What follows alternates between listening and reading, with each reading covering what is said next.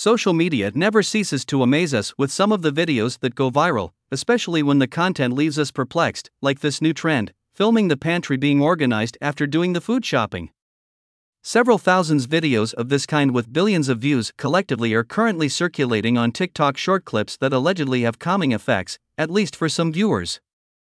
Green peppers meticulously lined up in a vegetable bin just for them, a bag of pepper poured into the pepper shaker, coffee capsules strung one by one on a rack or soda cans that roll to the bottom of a dispenser before being carefully arranged one by one. These tasks might be mistaken for examples of obsessive compulsive disordered behavior, as they reveal a new level of meticulousness when it comes to handling food.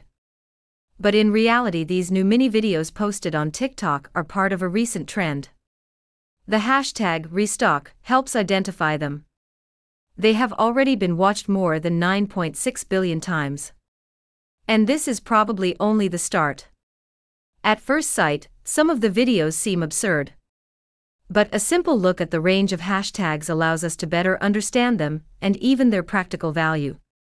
Often, the videos come with a hashtag of ASMR. This abbreviation, which means Autonomous Sensory Meridian Response, corresponds to a form of relaxation based on the recording of soft, repetitive sounds designed to calm us. The concept was brought to the forefront some years ago with YouTube videos featuring sounds made by the mouth, the rustling of paper, whispered phrases. In 2020, the acronym was the second most popular search on the video platform.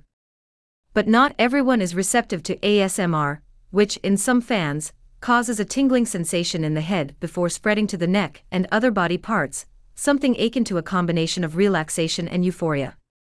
But videos dedicated to tidying up a kitchen are also hypnotic simply because they are visual elements, without any other forms of content. That said, they do sometimes offer up some clever ideas for better storage of dry and fresh foods, not unlike the advice of organizing goddess Marie Kondo.